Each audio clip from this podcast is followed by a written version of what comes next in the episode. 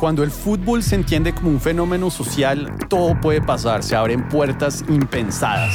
Ese partido que antes se entendía solamente desde lo deportivo, trasciende la cancha, el estadio, para convertirse en un reflejo de la vida misma y de las sociedades del planeta. Es por esta razón que los invito a escuchar el podcast de Pinceladas de Fútbol, donde vamos a pensar el fútbol como una metáfora de la vida, con mucho por enseñarnos.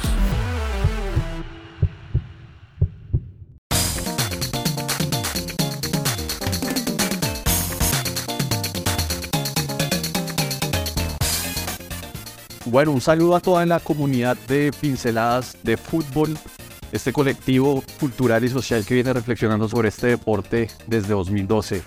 El invitado de hoy es súper especial, sobre todo para los hinchas americanos. Yo creo que no necesita presentación, sobre todo para nosotros los nacidos en del 80 para adelante. Es el gran goleador Julián Vázquez. Julián, ¿cómo estás? Bien, muchísimas gracias por la invitación. Vale, Julián. Eh, y es que cuando digo que no necesitas presentación es porque no la necesitas para todos los colombianos que disfrutamos de, tus goles y que te vimos jugar. Pero yo creo que para las nuevas generaciones sí conviene un poco como intentar explicarles cuál era la magia de Julián Vázquez. Y es que, caramba, para mí, como yo te recuerdo desde mi, mi niñez y mi juventud, yo tengo 36 años, pues hombre, tú tenías cosas de, de Batistuta y de Romario, por ejemplo, así como bajito, como para, para bajito. O sea, yo te recuerdo como un 9 de área, literal, delantero neto, goleador, y pues como unas cualidades innatas. Y, y yo creo que todo el mundo siempre te suele decir algo parecido. Sí, mira que, que, que es muy curioso porque todo el mundo me tiene como, como definidor, como, como el que culminaba las jugadas, pero, pero pocos se dan cuenta, inclusive cuando yo estuve en selección de Antioquia, que el entrenador era Piso Restrepo, Carlos Piz, pues, fue campeón con Junior,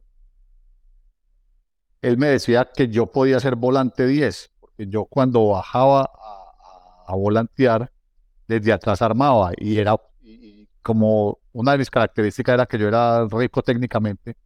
Yo tenía buen manejo de pelota, dominaba muy bien el balón, tenía muy buena técnica. Entonces peloteaba bien o me asociaba bien con, con el resto de delanteros. Entonces ahí era que yo podía para generar eh, opciones de gol a los compañeros. Pero básicamente lo que a mí me gustaba era el área, era mi oficina, como yo decía, y, y ahí era donde yo me sentía más cómodo.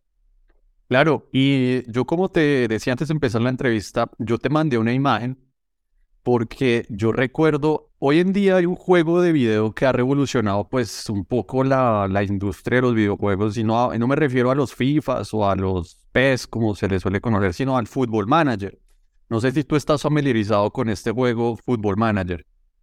Pues lo he escuchado, pero no estoy muy familiarizado. Es básicamente una simulación donde uno puede ser técnico de fútbol, pero digamos que lo que comenzó siendo un videojuego terminó siendo casi que una herramienta de scouting hoy en día. Hoy en día varios clubes de Europa incluso usan ese juego para identificar jugadores en, Sudamérica, en África o Asia.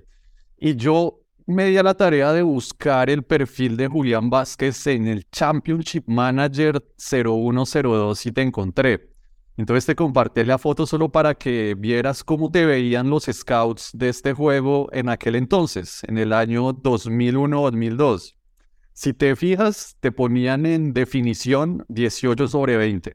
O sea que ahí la, la tenían más que clara con, con, lo, sí. con, con el poder definidor que tenías en balance, que es como protección del balón, también te ponían 17 porque recuerdo que era algo que también hacías muy bien.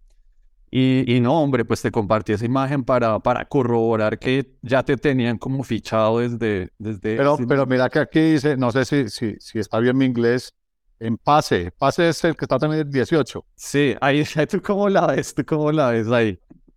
Ah, no, que, que te dije que yo también... Ah, sí, volante. sí, ah, bueno, pues entonces para que veas, yo creo que se equivocan en la técnica porque te ponen sorprendentemente tres cuando está? Técnica en la derecha, a la derecha sale eh, Technique. Cuando te ponen tres, cuando tú tienes. Ah, tenías, sí. Tú tenías una técnica excelsa, pero por ejemplo también te ponen buen cabeceo, que era algo que tenías. Entonces, para comentarte que, que, este juego, pues, eh, mapeaba como a todos los jugadores y yo recuerdo en mi, en mi juventud, siempre yo solía comprarte cuando dirigía algún club europeo y te llevaba, y, y conmigo hiciste muchos goles en mis equipos virtuales, solo, solo para que lo sepas. ¿Y ganaste algo no? Claro, pues, o sea, yo, yo solía pedirme como al Newcastle o al Aston Villa y te traía y, y, ahí por ahí nos ganamos par copas UEFA. ah, bueno, está bien. Entonces, ahora, ahora siguiendo, por ahí leí que tú de hecho iniciaste como arquero. Sí, yo estuve muchos años como, como portero. Los que me conocían bien decían que yo era mejor arquero que delantero. El es que a mí no me gustaba, eh, porque pues, me gustaba más hacer goles en vez de que me lo hicieran. Pero tenía unas condiciones buenas, porque era yo era muy joven, yo fui arquero de selección de Antioquia prejuvenil y, y, yo era de los que salía a cortar centros al borde del área. O sea, casi a, las 18 salía a puñetear. Me encantaba salir a cortar centros y tirarme voladoras cortando centros. Cosa que, que hoy en día no, lo, no se ve. Y tenía otra cualidad y era que poquitas veces daba rebote. Y en esa época los guantes no eran de la mejor calidad. Yo inclusive le echaba Coca-Cola para que, para que quedaran más pegotudos y me tiraba las voladoras y el balón lo agarraba, no lo soltaba. Y hoy, y hoy en día que tienen toda la tecnología, uno ve los arqueros puñeteando todo. Entonces me, me, me parece curioso que hoy en día los arqueros en vez de agarrar tanto la pelota, la puñetean mucho. Sí, eso ha ido cambiando. ¿Y tú crees que ser arquero te ayudó después cuando te convertiste en delantero? Sí, mucho, mucho, muchísimo. Muchísimo porque yo sabía dónde le dolía, cuándo le dolía a los arqueros. Por ejemplo, yo enfrentaba a un arquero y cuando él iba a dar el paso, yo nunca me sacaba un arquero, rara vez. O sea, yo me sacaba un arquero, era cuando me tiraban el balón largo, el arquero salía y yo en velocidad me lo llevaba. Era inevitable. Pero yo sacarme un arquero cuando voy de frente, no. Siempre que él daba el paso, ahí lo, lo le definía, porque lo, lo agarraba dando el paso, entonces no tenía punto de apoyo para él tirarse. Entonces, muchas cosas que, que de las que cuando yo fui arquero sabía que le dolían, ahí era donde yo, yo sacaba ventaja. Claro, no, y pues supongo que algo debió haberte como dado ese sexto sentido del, del arquero ya a la hora de definir. Yo quiero referirme a tu biografía futbolera que yo creo que tiene unos huecos, porque yo cuando la investigué, o sea, yo entraste en mi radar futbolero cuando yo era joven en el Envigado y ahorita ya más, más adulto, bus, consultando, es como si tú debutaras en Envigado, pero no, tú no debutaste en Envigado y de hecho circulaste en varios clubes eh, previo a llegar como a Envigado o a América. No sé si nos puedes resumir así muy breve, porque entiendo que estuviste en Nacional, estuviste en Medellín, cosas que en Wikipedia no, no son aparentes. Es que mira, en Wikipedia, como vos decía, hay muchos vacíos, porque inclusive creo que aparece mi historia futbolística como desde el 97 o algo así y yo en realidad debuté con Envigado el primer partido que Envigado juega en la A en el 92. Ahí, el primer partido de Envigado en el 92, yo debuto como jugador profesional. O sea, ¿debutas con qué edad? ¿Te acuerdas? 18 años. 18 años. 18 años, sí.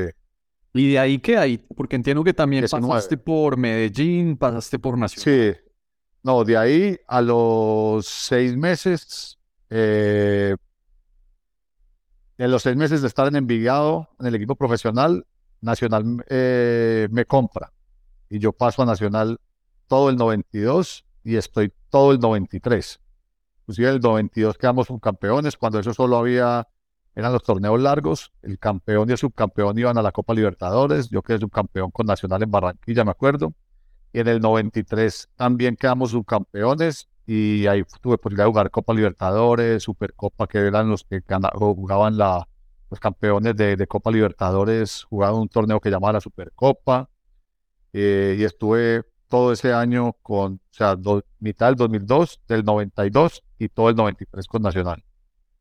Y ahí, o sea, la, rivalidad con otros delanteros debía ser feroz. ¿Qué, delanteros tenía Nacional en ese entonces? No, Nacional tenía un combo impresionante. Toda la selección Colombia, o sea, delanteros estaba Víctor Aristizábal, John Jairo Treyes, eh, La Fiera Cañas, eh, vinieron jugadores, creo que vino un jugador de Once Caldas, Carlos Zúñiga.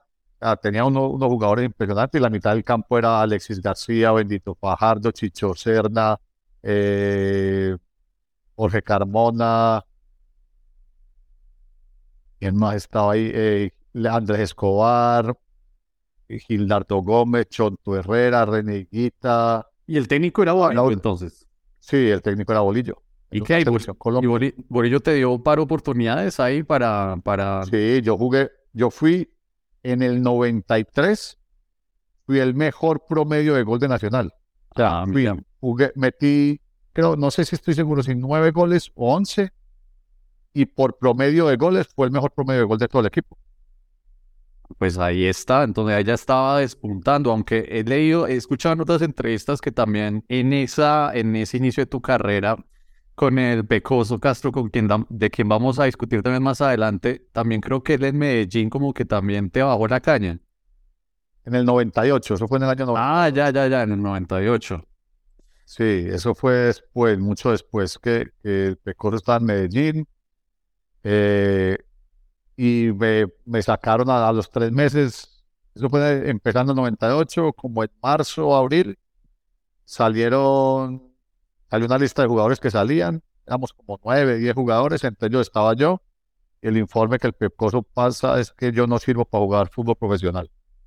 Mm. Entonces yo, yo dejé, pues, dejé de pertenecer al Medellín y ahí, ahí me fui a, seguir jugando en equipos de la B ahí en Medellín.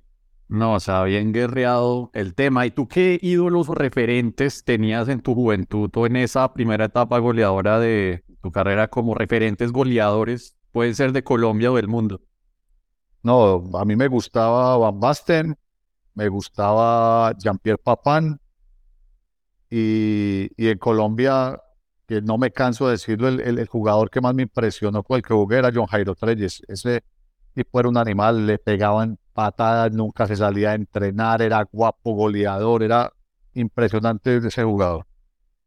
Y finalmente, tú llegas a la América porque realmente en Envigado te, te, destacaste totalmente. Ahí sí ya Wikipedia empieza como a enrumbarse bien.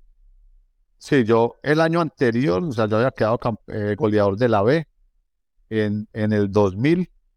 En el 2001 pasó a Envigado y quedó segundo goleador del fútbol colombiano, botín de plata, detrás de Carlos Castro. Yo quedé con 21 goles, el máximo goleador en un torneo en, en había sido yo. Y Carlos Castro creo que queda con 23 goles, pero él estaba en Millonarios y Millonarios clasifica a los 8. En Vigado no. Entonces él tiene más partidos para marcar más goles. Y ahí, cuando termina el torneo, me llegan muchas propuestas para para el año siguiente, entre ellas la del América y varios equipos grandes. Eh, finalmente, pues tomó la decisión de, de, venir a la América y afortunadamente, pues una decisión arriesgada, pero, pero aceptada. ¿Y en ese América, llegas a ese América de la PAO o quién era el técnico ahí? Sí, sí, sí, de la PAO era el técnico.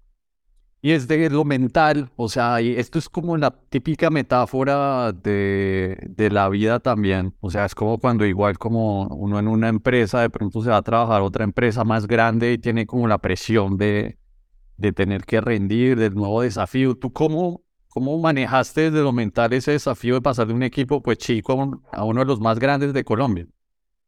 Mira que casualmente antes de terminar el torneo ya tenía propuestas de varios equipos, incluyendo el América.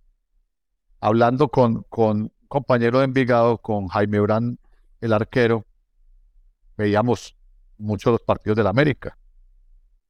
Y él sabía que, que, entre esos equipos estaba la propuesta de América. Y yo le decía a él, si yo llego al América, no me canso de hacer goles. Porque los delanteros siempre tienen dos o tres jugadas de gol por partido y yo de dos o tres tengo que hacer una por lo menos. Pues y, y, cuando, y cuando llegó la hora de tomar la decisión, es, es, es difícil porque, primero, la rivalidad entre Vallecaucano y el Antioqueño es muy grande. Muy, muy, muy grande. Segundo, yo venía de un equipo chico, iría a la América y venía a reemplazar a, Palmira Salazar, que había, que había quedado de tercer goleador ese, ese año. Era otra responsabilidad. Segundo, era que muchísimos jugadores con mucho más cartel de equipos mejores habían llegado a la América y les había pesado la camiseta. Entonces tenía muchas cosas en contra, eh, pero también tenía la convicción que, que yo por la parte mental no me iba a afectar. Yo soy fuerte mentalmente, era fuerte mentalmente, entonces quería ese tipo de retos y afortunadamente pues tomé la decisión correcta y, pude marcar muchos goles con América. Y entiendo que la titular no te la regalaron. ¿Eso fue a, pulso o qué? Sí, fue muy, muy, muy peleada. Inclusive, eh, me acuerdo que arranca la pretemporada, yo arranco marcando goles. El primer partido amistoso fue con Pereira en Pereira y marqué gol. Eh, me llaman a Selección Colombia y marco gol. Cuando ya estaba arrancando el torneo, bien, llega un argentino, Raúl Roganovich. Un animal, eso era tipo como de 120 kilos, puro músculo, cabeceaba como un martillo, fuerte, pateaba con derecha, pateaba con izquierda. Obviamente venía con las mejores referencias y al pobre Julián lo mandaron a la banca. Y el primer partido que él juega, jugamos Copa Libertadores contra Peñarol en Montevideo y él marca dos goles. Y a mí me meten cinco minutos, entonces yo de a poco. Después al próximo partido me metieron ya 15 minutos. Él no marca. Al otro partido ya me metieron a mi 20 y ya marco yo. Y empecé cada oportunidad que me daban a meterla, meterla, meterla, hasta que finalmente pues ya me quedé con el puesto y, no la volví a soltar. Nunca fuiste de pataletas, o sea, jamás. Cuando hoy en día un jugador, eh, porque no es titular, se pone a hacer pataletas, ese nunca fue tu, tu carácter. No, yo creo que, y se lo digo a, los chicos de mi club, que la mejor forma a uno demostrarle a un entrenador que esté equivocado es cuando lo meta, hacer las cosas bien. Esa es la mejor forma, porque los entrenadores no son bobos. Si alguien está jugando bien, y me pasó, mire, me pasó en Envigado que me ponían y me sacaban. Ponían y me sacaban. Y cada que me ponían de suplente, yo entraba y marcaba gol. Inclusive en un partido contra Quintillo, me acuerdo, íbamos perdiendo 1-0. Entré, marqué dos goles y ganamos 2-1. Y cuando termina el partido, el entrenador de ese momento, en vez de felicitarme, me dice, vos me estás tirando la gente encima. Yo le dije, ah, que no me coloca titular. Sí, la mejor forma de uno, de uno presionar a un entrenador es haciendo las cosas bien. Es que ahí me, acordé de la, anécdota de, Iván Zamorano y Jorge Valdano. Y es que pues Valdano le dice claramente a, Iván Zamorano que no, no lo tiene en sus planes pero Zamorano en vez de hacer pucheros, de ponerse a llorar, pues como que lo desafía, literalmente lo desafía al punto tal que le dan como una moronita de minutos, le dan como cinco metros de chileno se la empieza a ganar. Y el primer partido que le dan la titular, el chileno hace como ya cuatro goles y ahí ya no lo saca nadie. Entonces, pues es cuestión de, de tener esa, esa perseverancia. Tú en América eres un actor esencial en dos títulos que hechos se dan contra dos dos clubes antioqueños. Como, yo no sé en la narrativa colombiana eso cuándo se pueda ver, pero de, yo, yo soy hincha del América, por eso es que de hecho estoy hablando con, con uno de mis héroes de infancia y eso es también algo como muy, muy bacano este podcast. Yo recuerdo sobre todo el, el título contra Nacional allá en Medellín. Es que no, es que esa vaina era, era el libreto de locos, era el libreto soñado como, como dar la vuelta olímpica allá pero después de tantos años, ¿tú cómo recuerdas pues esa epopeya tan, tan berraca? Es que yo no sé si eso se vuelva a, producir. Mira que, que nos dimos cuenta de lo que hicimos fue después, con los años. Para nosotros fue normal, porque yo no puedo jugar el partido del primer partido que fue en Cali porque tenía acumulación de tarjetas amarillas. Ganamos 2-1 y vamos a jugar a Medellín. Llegamos al estadio y la gente tenía preparada una fiesta, había orquestas, eh, en el Camerino Nacional tenían gorra y, camiseta de campeón. Había tablados en todos los barrios con orquestas organizadas por, el, por la alcaldía y el municipio. En fin, eh, todo era una fiesta. Fuera de eso, Nacional llevaba yo no sé cuántos meses de invicto de local.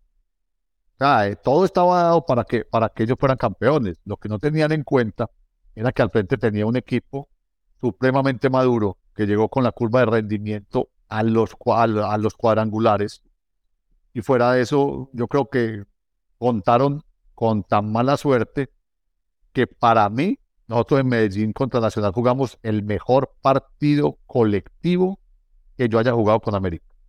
El equipo, todo el mundo estuvo hizo su, cumplió con su función, hizo a cabalidad eh, lo que tenía que hacer. O sea, fue un partido de 10 puntos de todos.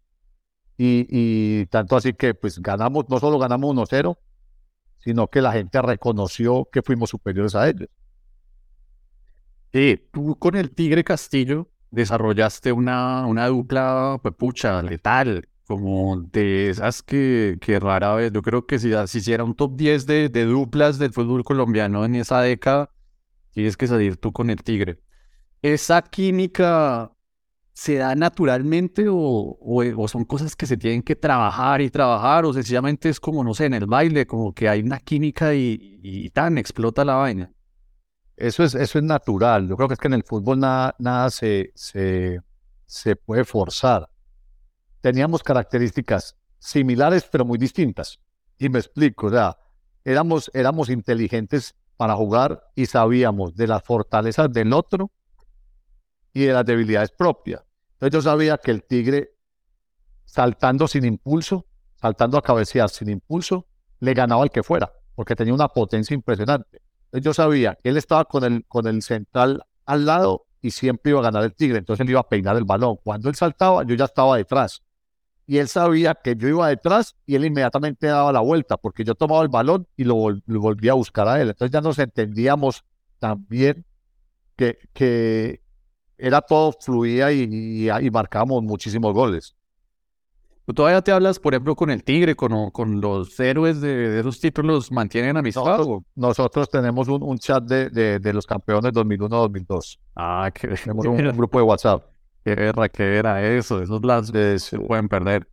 Yo creo que también para los hinchas americanos adicionar el título, pero yo creo que te lo deben mencionar y mencionar todas veces que te entrevistan, pero pues yo no puedo pasar por alto. Pues obviamente es la, la, la gloriosa noche de Libertadores contra River, en donde pues es que para los hinchas de la América, eh, nosotros cuando perdimos la final con River en 96, pues eso deja como, como un trauma bien, bien fuerte.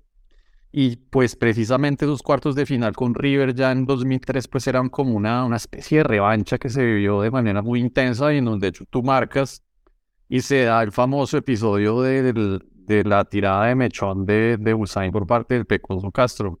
Cuando el Pecoso hace eso, o sea, tú estando en el campo te enteras de lo que pasó o sencillamente ni te das cuenta y lo tienen que ver después por televisión. yo, yo, a mí ya no habían cambiado, eso fue en el segundo tiempo. Ah, ya. Yo ya estaba en el, yo ya estaba en el banco, ya había marcado los dos goles y estaba en el banco. Y me tocó salir a defender al Pecoso, inclusive a Héctor Pablo Báez, que es el gerente actual del Junior, que era gerente de nosotros, a él le fracturan la nariz de una patada. Usain le fractura la nariz de una patada en la cara. Entonces, eso, eso fue una cosa. Pero yo creo que ese partido, o sea, todo el mundo, me, o sea, todo el mundo que quiere hablar de fútbol conmigo, me recuerda ese partido. Yo creo que fue el, último, la última gran hazaña internacional de la América, porque hicimos un partido perfecto, inclusive el partido que hicimos en cancha de River, que perdimos 2-1, merecíamos mucho más porque silenciamos el estadio. Y aquí vinimos y nosotros sabíamos, estamos convencidos que le íbamos a dar vuelta y le ganamos bien. O sea, no fue, no fue arepa, no fue que, que apretando, ganamos, no, ganamos jugando bien. Y tú hiciste goles en la ida y en la, y en la de vuelta. Y ambos goles igual, a tu estilo, o sea, pura definición, sentido de ubicación y, hágale. Y, y, o sea, fue, fueron goles muy parecidos de algún modo para esos Miran que el primer, el primer gol, el primer gol, el empate en, en el Monumental, en la cancha de River. Yo bajo y recupero un balón en la mitad de la cancha. Se lo entrego, creo que a Romero. Y ahí en la narración se escucha cuando, cuando yo recupero el balón, el narrador dice como me los agarraron mal palados, agárrate Catalina, que es una frase, una frase muy, muy argentina y se la agarraste, Catalina, como quien dice, nos pueden hacer daño a pesar de que habíamos recuperado un balón en la mitad de la cancha y preciso. O sea, todo, gana la raya, tira el centro atrás y ahí aparezco yo y culmino la jugada. Vázquez, y ahora agarrate porque se viene la América. Atención con Virviesca, Jairo prefiere con Boto, Boto, centro, lindo y está. ¡Gol! Vázquez,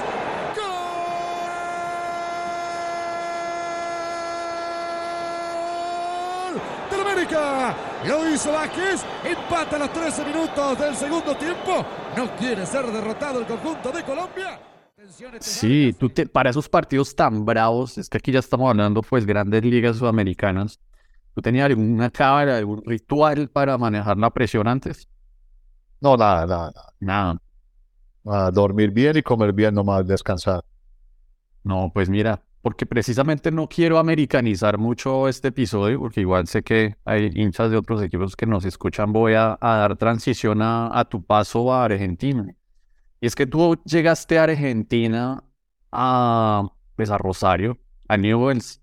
Y de hecho hay gente que dice que en Rosario se vive incluso el fútbol con más pasión que en Buenos Aires. Y que la rivalidad, por ejemplo, y que la rivalidad de Newell's Rosario es incluso más fuerte que la de Boca River. Algo que pues uno lo escucha y uno queda caramba, pero después uno escarba más y se da cuenta que Roberto Fontana Rosa pues también inmortalizó esa rivalidad con sus famosos cuentos sobre, sobre esa rivalidad tan acérrima y, tú llegaste allá. ¿Cómo llegas a, a? Después de quedar eh, de esa Copa Libertadores, yo quedo de segundo goleador a un gol de los goleadores que fueron Marcelo Delgado y Ricardo Oliveira de Boca y del Santos. Yo quedo a un gol de ellos y yo boté un penalti en la primera fase de Copa Libertadores. O sea, hubiera quedado goleador junto con ellos. Y me llaman que de varios equipos de Argentina también. O sea, me llaman de Racing, me llaman de Banfield, de Olimpo, eh, me llaman de Independiente y me llaman de Newell's. Yo empiezo a averiguar por cada uno de los equipos, por la afición, por la historia, por todo. Y entre esas cosas me encuentro con que el más grande del interior, o sea, el más grande de los equipos fuera de, de Gran Buenos Aires era Newell's. Y me llama el patrón Bermúdez y me dice, Julián, venite para acá, mira que hay un proyecto serio, un proyecto bacano, ta, ta, ta, ta. Y dentro de todas las decisiones que tomé, eh, tomé la, la, decisión de, de, ir a, a, a Newell's, afortunadamente, pues porque batimos una cantidad de récord impresionante. El fútbol, lo que vos decís, allá se vive de otra forma. El clásico más importante de la Argentina después de River y Boca es el de, el de Central Newell's. Uno no puede salir una semana antes de un clásico a la calle, ni una semana después así haya ganado. Es impresionante la forma como se vive. Vos nunca pagás en un restaurante, o paga un hincha, o paga el dueño del restaurante. Lo mismo con la ropa en lavandería, tampoco vas a pagar. Y no, vos metiste gol esta semana.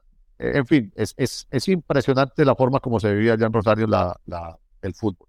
Y estando allá, o sea, tú antes o estando allá, ¿tú sabías de ese cuento que se llama 19 de diciembre de 1971 que escribió Roberto Fontana Rosa?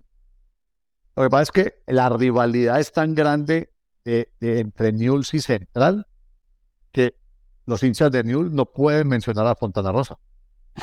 Eso es, eso es, eso es una ofensa. Mira, pues. Eso es, claro, o sea, el que vos digas, leíste un cuento de Fontana Rosa siendo de Newell's, no lo vas a ver. Y no vas a ver un rosarino, hincha de Newell's, que te haya dicho, yo leí un cuento de Fontana Rosa. Así lo yo lo haya leído. No lo hace. La rivalidad es tal que, que es impresionante. Bueno. En Argentina no, no quieren a Bielsa. O sea, en, en los hinchas de Central, cuando Bielsa era el técnico de la Argentina, no lo querían, porque era hincha de, de, de Newell's. Hasta, hasta ese punto es la rivalidad. Y es que para que la audiencia, pues, si tienen la curiosidad de hacerlo, sí, el cuento se llama 19 de diciembre de 1971. Yo creo que es el cuento más logrado, el cuento más, más contundente en la historia de la literatura futbolera y, y el hecho de que Julián pues corrobore esto con su propia vivencia, pues creo que da a entender eso de que la rivalidad ya era una cosa de locos. Allá, ¿quién fue tu técnico? Yo, cuando llegué yo, estaba el Bambino Veira. Y él, Después llegó el, el Tolo Gallego. Ush, pues ambas severas instituciones de, de allá de, de Argentina. ¿Con quién te llevaste mejor o cómo fue? con el Bambino. El Bambino era, a ver, en lo técnico, en lo técnico-táctico, los dos muy parecidos, sin ser muy buenos. Pero en la parte de motivación, el Bambino es un fenómeno. Mm. Él es, él es de lo que el jugador esté bien, pibe, vení, que los directivos me dicen que te saque, pues yo te banco a muerte, mete gol, tal. Eso uno se mataba por el entrenador. Conseguía premios, era de los que hacía asados, eh, era un motivador genial, pues, muy, muy bueno. Y el Tolo, el éxito del Tolo Gallego era el preparador físico que tenía. Ese era el que trabajaba, era el que nos ponía a punto físicamente, era el que hacía los trabajos, era, era, y el, y el, y el, y el que, y el, y el, y el Tolo era más motivador, trabajaba muy bien la pelota quieta, porque dos prácticas de fútbol las, las dedicaba solo a la pelota quieta, y, pero, pero en general eran más motivadores que, que, otra cosa. Y ese famoso, o sea, y no, antes de hacer esta pregunta, en, uh, en cuando tú llegas a Newells, ¿qué jugadores tienen? ¿Y ahí ya estaba Jairo Patín o, y seguía Bermúdez? O, No, no, estaba Bermúdez, llegó yo y juntos convencemos a, a, Patiño de traerlo, al presidente de traer a Patiño. estábamos los tres. Aparte estaba Mauro Rosales, que fue selección argentina, estaba Pablo Guiñazú, que también después fue selección argentina, Sebastián Domínguez, que fue selección argentina, eh, Walter Silvani, que fue mucho tiempo goleador de River, jugó en España, campeón con Pachuca. ¿Quién más estaba conocido? Eh, Germán Rey, el Colorado Rey, que fue campeón con estudiantes después. Eh, no, teníamos muy, muy buen equipo. Joven, pero muy buen equipo. Y allá hubo... Benucci, Sí, allá hubo un partido pues épico también en tu, en tu vida. Yo creo que es el partido por el más, que te, más te recuerdan en una remontada 4 a 3 en donde tú haces tres goles. ¿Ahí quién era el técnico? ¿Era Bambino Vieira? Sí, el Bambino, el Bambino. Ese fue un partido, inclusive hace, hace unos años llevó unos chicos del club a Talleres de Córdoba y el vicepresidente, que era un viejito, se acordaba de ese partido y me putió en el buen sentido de la palabra. Eso me insultó, me dijo que yo lo puse a llorar. Era un partido de local, lluvia, había mucha lluvia. Eh, comenzamos perdiendo 1-0, después 2-0. Yo ese primer tiempo me comí por ahí dos o tres goles y salimos al intermedio y nos insultaban, nos tiraban de todo y arrancamos el segundo tiempo y a los dos minutos nos meten el 3-0. Mucha gente se empezó a ir, y en los 15 minutos me tiran un balón, la paro, la cruzo 3-1, después me tiran otro balón y defino 3-2, después yo le doy un balón a Mauro Rosales y hace el 3-3 y ya para acabarse Mauro hace un desborde y, yo marco el 4-3. Estadio se quería caer. Empezaba el sueño de Newell's, el colombiano Julián Vázquez. A los 10 minutos del segundo tiempo, Newell perdía 3 a 0 acortaba la diferencia. 1, 3.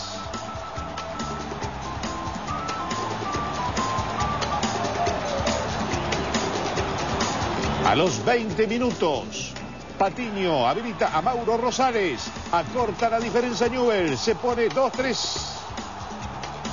Comenzaba a soñar el equipo del Bambino Veira. Nueve minutos después, otra vez el colombiano Vázquez. La pelota no se había ido, el derechazo pica el suelo. El partido ahora estaba 3 a 3. Newell's perdía 3 a 0. Cuando faltaban siete minutos para el final en la ciudad de Rosario, Vázquez, el colombiano, y un sueño impensado. Perdían 3 a 0, terminaron ganando 4 a 3. Ese fue el resultado favorable a Newell's frente los bolas se me tiraron encima, gente se metió a la cancha, el bambino lloraba. Terminó el partido, el bambino lloraba y le decía a una periodista que esa frase es famosa, hay que buscarla en YouTube. Eh, le decía, eh, Piba, eh, te felicito, viajaste a Checoslovaquia yo no sé qué año, donde hubo una remontada épica y el bambino llore y llore y llore explicándole a la periodista qué fue lo que vivió. Fue impresionante ese, partido y todavía hay programas en, el fútbol argentino que llaman grandes remontadas y muestran ese partido. Igual ahí, tus goles tal cual como era tu fortaleza, porque sí, yo, yo también los vi antes de, la entrevista, una, una super definición a la, hacia el ángulo abajo y el resto siempre estar en el lugar adecuado que era como tu, tu gran fortaleza. De ahí terminas pasando a estudiantes y el rumor o lo que leí es que te pidió Bilardo. ¿Cómo, cómo es esa parte? Eh, eh, yo quedo de segundo goleador del fútbol argentino marco 10 goles en un torneo corto que hacía muchos años ningún jugador del equipo de un equipo del interior había marcado 10 o más goles. Y el que queda goleador es, es el Tecla Farías. Y él lo, lo venden a Europa. Entonces, por orden, que era el, el manager Pilardo, dice que el, el único jugador que hay en Argentina para reemplazar al Tecla soy yo. Entonces, yo tengo un problema en ese momento porque la negociación, o sea, supuestamente News le compra el pase a la América, pero paga una parte y no lo termina de pagar. Entonces, en ese conflicto que hay, entra la FIFA, entra la ADPA, entra todo a negociar y yo estoy en todo ese medio sin poder entrenar. Cuando se soluciona todo, paso a estudiantes y ya ellos han arrancado pretemporada. Entonces ahí ya paso yo a estudiantes y doy ventaja con, con el tema de la pretemporada y no me va bien en estudiar. ¿Y qué jugadores había en estudiantes en ese momento? Eh, eh, de Sábato, que fue selección argentina, Facundo. estaba Macerat, Macerat, Maceratesi, Marcelo Maceratesi, o Macerat, que, que jugó Sí, en. Italia, Maceratesi, eh, estaba Mariano Pavone, estaba Walter Silvane, estaba Lechuga Magliolo, que jugó en Nacional, eh, estaba... No, había, había mucho jugador eh, bueno en esa época. Y el técnico era, ahí, el técnico era Mostaza Mostaza. Merlo. O sea, Mostaza, sí, sí, sí. en Argentina te dirigieron las tremendas instituciones de, de Claro, personajes, personajes, to- todos personajes del fútbol. Y entre, entre, entre el Bambino, Mostaza y el tercero, ¿cómo es que se llama? Y eh, el otro que te dirigió en El New- Tolo, el Tolo. gallego. ¿Con cuál te quedas? ¿Con cuál, te, cuál prefieres? Es que son tan distintos. O sea, como persona y lo que me hizo sentir con el bambino. Listo. Oye, y antes de, salirnos de tu era en Argentina, tú que viviste en Rosario, ¿qué tanto se respiraba el etos de Marcelo Bielsa en aquel entonces? Pues era la 2003, entendería que Bielsa en ese entonces era director técnico de Argentina, pero ya se percibía en la ciudad de Rosario como esta figura absolutamente mítica y legendaria. Él es un genio. Y todos los jugadores que tuvieron a Bielsa como entrenador dicen que el mejor entrenador que, tuvieron en su historia fue Bielsa. Es más, Bielsa es tan agradecido que donó el hotel de concentración en, el, en la sede de entrenamiento de News que costó 4 millones de dólares. Claro, no, pues es que hay, ese video, yo no sé si tú lo viste en YouTube, a mí me da escalofríos cada vez que lo veo, es cuando gana Newell's en el 92 el título y Bielsa como que pide la, está celebrando, está en los, sobre los hombros de, de un hincha y pide la camiseta de Biel, de, de Newell's y, y empieza a gritar, esta, esta, carajo, Newell's, Newell's, carajo. Y hasta donde recuerdo en la ciudad de Rosario debe haber grafitis que dicen eh, Newell's, carajo. Y, y- y no solo Bielsa, el Tata Martino también es, es, es, es de News y lo quieren muchísimo allá también. O sea, es- eh, ha tenido muy buenos técnicos. Tú en- durante todos estos lapsos, tú también fuiste a Selección Colombia. Eh, ¿cuántos alcanzaste a jugar en algún torneo, en eliminatorias?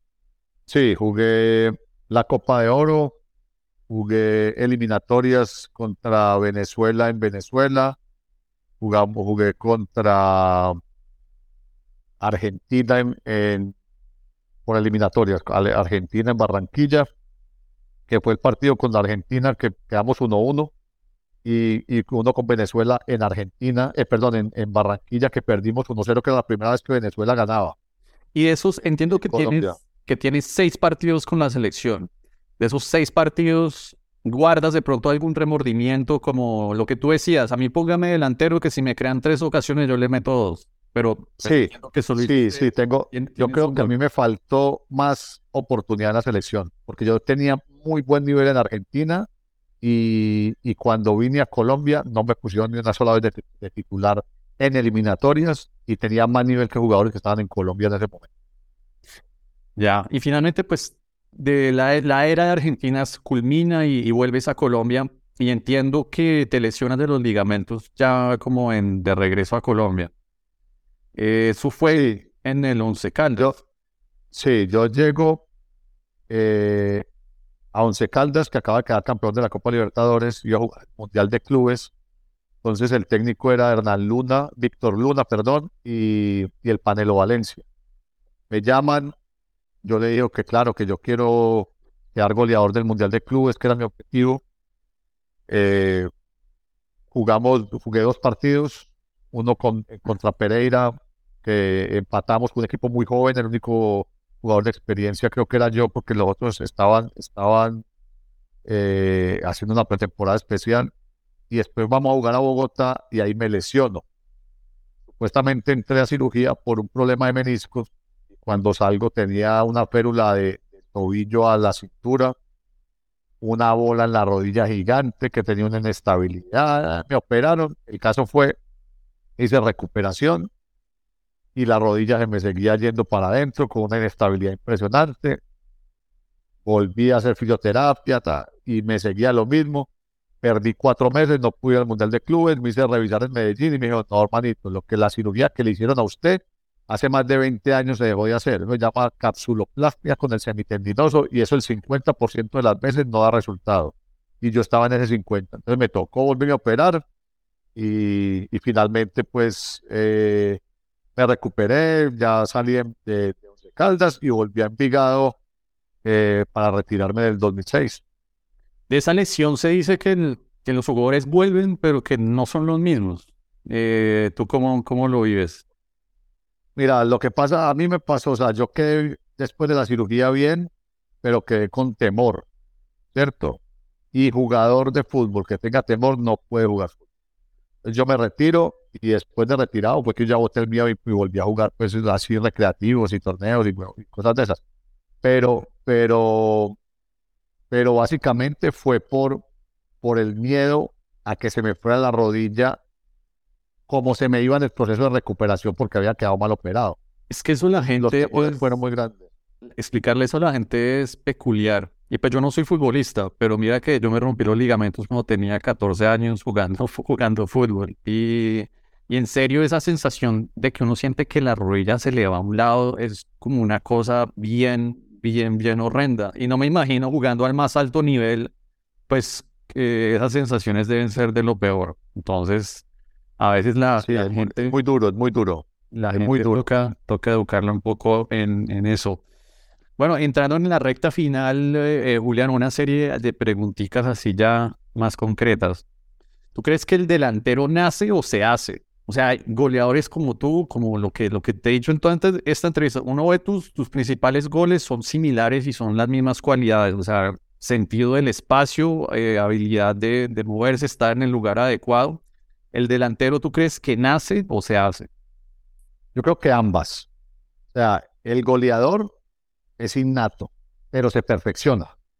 Y tú puedes perfeccionar a un jugador para que haga más goles, pero ser goleador es muy difícil.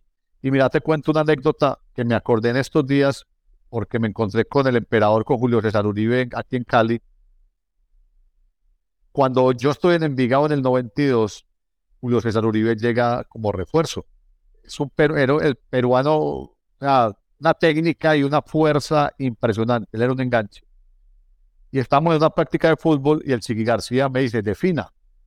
Y trato de definir y el arquero me la tapa. Me vuelve y me tira el Chiqui otra vez el mismo balón.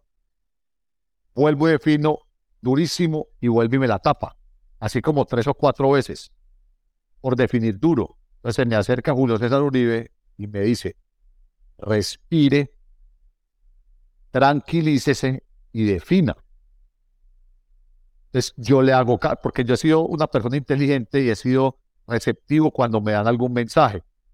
Entonces yo respiro, me tranquilizo, me vuelven a dar el balón y busco un palito y ahí sí hago el gol. Y a partir de ese momento, todas las definiciones mías, cuando estoy mano a mano con el arquero, son suaves, buscando los palos. Y se lo recordé a Julio César Uribe en estos días que me encontré con él. Le dije, ¿te acordás que me dijiste eso? Y me dijo, yo no me acuerdo. Yo le dije, pero eso me marcó, porque me sirvió de ahí en adelante para poder marcar muchos goles. Es que sí, es que también hay delanteros que sencillamente pareciera que podrían dedicarse a entrenar eh, 10.000 horas, pero, pero no, como que, como que hay algo que, que, sigue faltando. Entonces de pronto sí es como dices, una mezcla de ambas. Eh, La convicción es muy importante. hace poco Romario le consiguió una entrevista a una revista francesa, SoFoot, y le preguntaban a Romario que si él creía que podría tener éxito en el fútbol de ahora. Él decía en la respuesta como, pues es que hoy se está presionando tanto, se espera como tanto desgaste y trabajo en delantero que, que no sé si precisamente yo podría estar dispuesto a hacer los sacrificios que tienen que hacer los delanteros hoy. ¿Tú cómo te verías respondiendo esta, esta pregunta? Si Julián Vázquez jugara en 2022 y le exigieran como un desgaste de presionar y presionar, ¿tú cómo crees que lo manejarías? Yo creo que bien porque nosotros lo hacíamos. América presionaba arriba. La muestra es el gol con River. Yo donde recupero el balón en la mitad de la cancha. Bajo a la mitad de cancha a recuperar el balón. Entonces nosotros teníamos ese, ese sacrificio de marca. Teníamos eso en ese momento, que no era muy común, no, que había jugadores muy pagos, sí, pero, pero, pero en ese momento aplicábamos nosotros la presión alta. Listo, excelente. ¿Con quién tuviste la mejor dupla de delanteros? Yo creo que con Mauro Rosales, Ay, porque la tenía, la tenía muy clara con él. Siempre yo le, le decía, porque él era, en Argentina se juega con puntero de raya, o sea, él era puntero, puntero, lo que ahora llaman extremo, pero en esa época era puntero. Y yo sí, y él era una facilidad para sacar gente y desbordar y ganar raya final, que yo le decía, donde yo esté, no mire dónde estoy, porque yo le llego siempre al primer palo. Yo amago, me muevo, me la rebusco, pero tira el primer palo que yo llego ahí. Y todos los goles que usted ve News, yo amagaba el segundo palo, iba a la mitad y siempre picaba el primer palo. Y era, y era casi que una, una, una repetición, porque ya lo tenía eh, cuadrado. Bien. ¿Los penaltis son una lotería o son todo lo contrario? Por ejemplo, eh, Johan Cruyff decía y repetía que para él los penaltis eran una lotería, pero por ejemplo Van Gaal decía, no, parce, esto es de, o sea, esto es de prepararlo y esto de lotería hacer.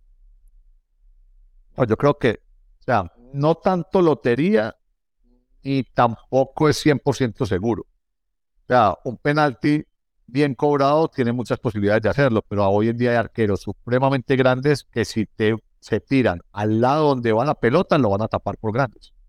Entonces, entonces tiene a ambos. El defensa que más problemas te dio. El más, yo, ahí tengo dos que fueron durísimos, o sea, que, que eran de piedra. Era Rolando Schiavi y Alex, el del Santos, Ush, no, del Chelsea. Esos manes ahí ya con, no, que severos golems. El mejor pasador eh, con el cual jugaste.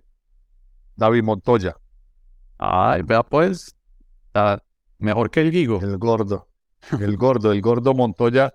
Lo que pasa es que yo estuve con él en, en- en Medellín y, eh, y en la selección, y es una facilidad para meter esos pases, era impresionante. Listo, Julián, llegando aquí al final, tú estás ahora incursionando en una etapa que me parece fascinante. Has creado tu propio club en donde estás pues forjando nuevos talentos. Quería que, me contaras un poco este nuevo proyecto, el Club Julián Vázquez. Sí, mira, es- estamos, vamos a cumplir este mes cinco años, incluyendo uno de pandemia. Eh, arrancamos con una sola categoría, que eran los, los jugadores nacidos en el 2006 en ese momento, eran muy chiquitos. Y hoy tenemos casi 400 jugadores, desde los cuatro años, porque tenemos parte de academia y parte de divisiones menores ya, pues, eh, élite, ¿cierto? Ten- tenemos casi 400 jugadores, 16 categorías. Eh, es un, sueño hecho realidad porque hemos quedado campeones varias veces ya de- de la Liga Vallecaucana. Viajamos el año pasado con cinco categorías a- al torneo MIC en Barcelona, que es el Barcelona, España, que es el torneo aficionado más importante del mundo. O sea, como para que te hagas una idea, la selección ideal de los 20 años de ese torneo es Allison, Marcelo, Piqué, Bartra, Jordi Alba, Casemiro, Coutinho, Xavi, Neymar, Salah y Messi. Ese es el once ideal. Y, de, y el de la selección, de, los cuartos de final de la Champions del año pasado, como 28 jugadores jugaron ese torneo. Es una cosa, es un mundial porque participa Real Madrid, Manchester United, Manchester City, Paris Saint Germain, eh, Barcelona, Juventus, o sea, todos los grandes de Europa van a ese torneo. Y el año pasado participamos nosotros con cinco categorías y llegando con la sub-20 a la final. Perdimos la final con el Atlético de Bilbao y es primera vez en la historia del MIP que un equipo suramericano, con excepción de la selección Brasil de Neymar, llega a la final. O sea, hicimos un torneo impresionante de bueno y, y vamos por buen camino. Estamos creando empresa, eh, haciendo convenios, llevando jugadores, mostrando. Tenemos jugadores, jugadores en Brasil, hemos llevado jugadores a Europa y haciendo un proyecto serio de la mano pues de, de, empresas privadas que nos ayudan en la parte, sobre todo de ayuda social, porque tenemos jugadores muy pobres. Entonces, eh, por ejemplo, Arroz Blanquita nos da 250 kilos de arroz mensual para repartir entre los muchachos, eh, en fin, otras empresas que no, utilizaban los nombres nos dan para, para ayudarles. Y esto es una, una labor social y la idea es seguir creciendo y seguir, y seguir eh, convirtiéndonos pues en, en, en, una fundación que verdaderamente ayuda. El año pasado salimos eh, publicados en la revista filantrópica más importante del mundo que es canadiense. Primera vez que una fundación de América sale eh, publicada en esta, en esta revista y primera vez en el mundo una fundación relacionada con deporte.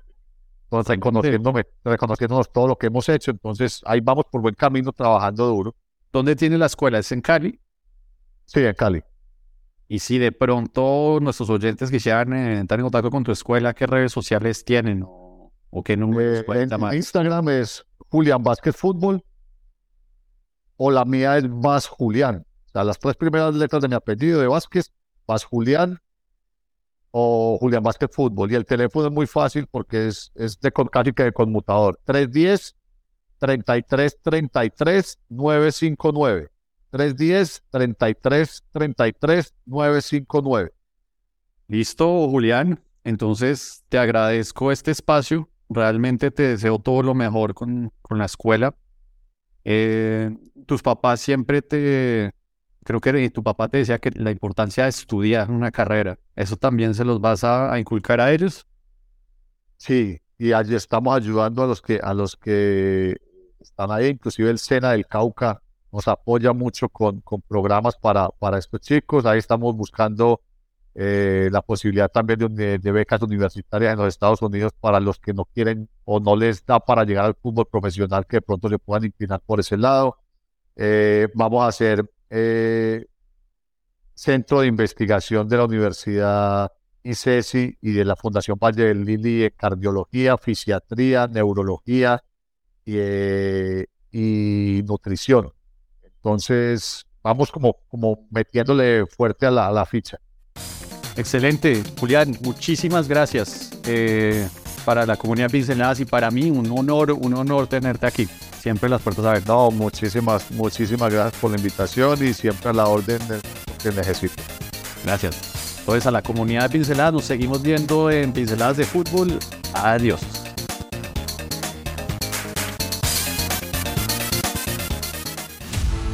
Con Pinceladas de Fútbol he publicado dos libros, Pinceladas de Fútbol en 2018 y Por Amor al Fútbol en 2021, ambos disponibles en autoreseditores.com para toda Latinoamérica. Para más pinceladas de fútbol, nos vemos en Facebook e Instagram.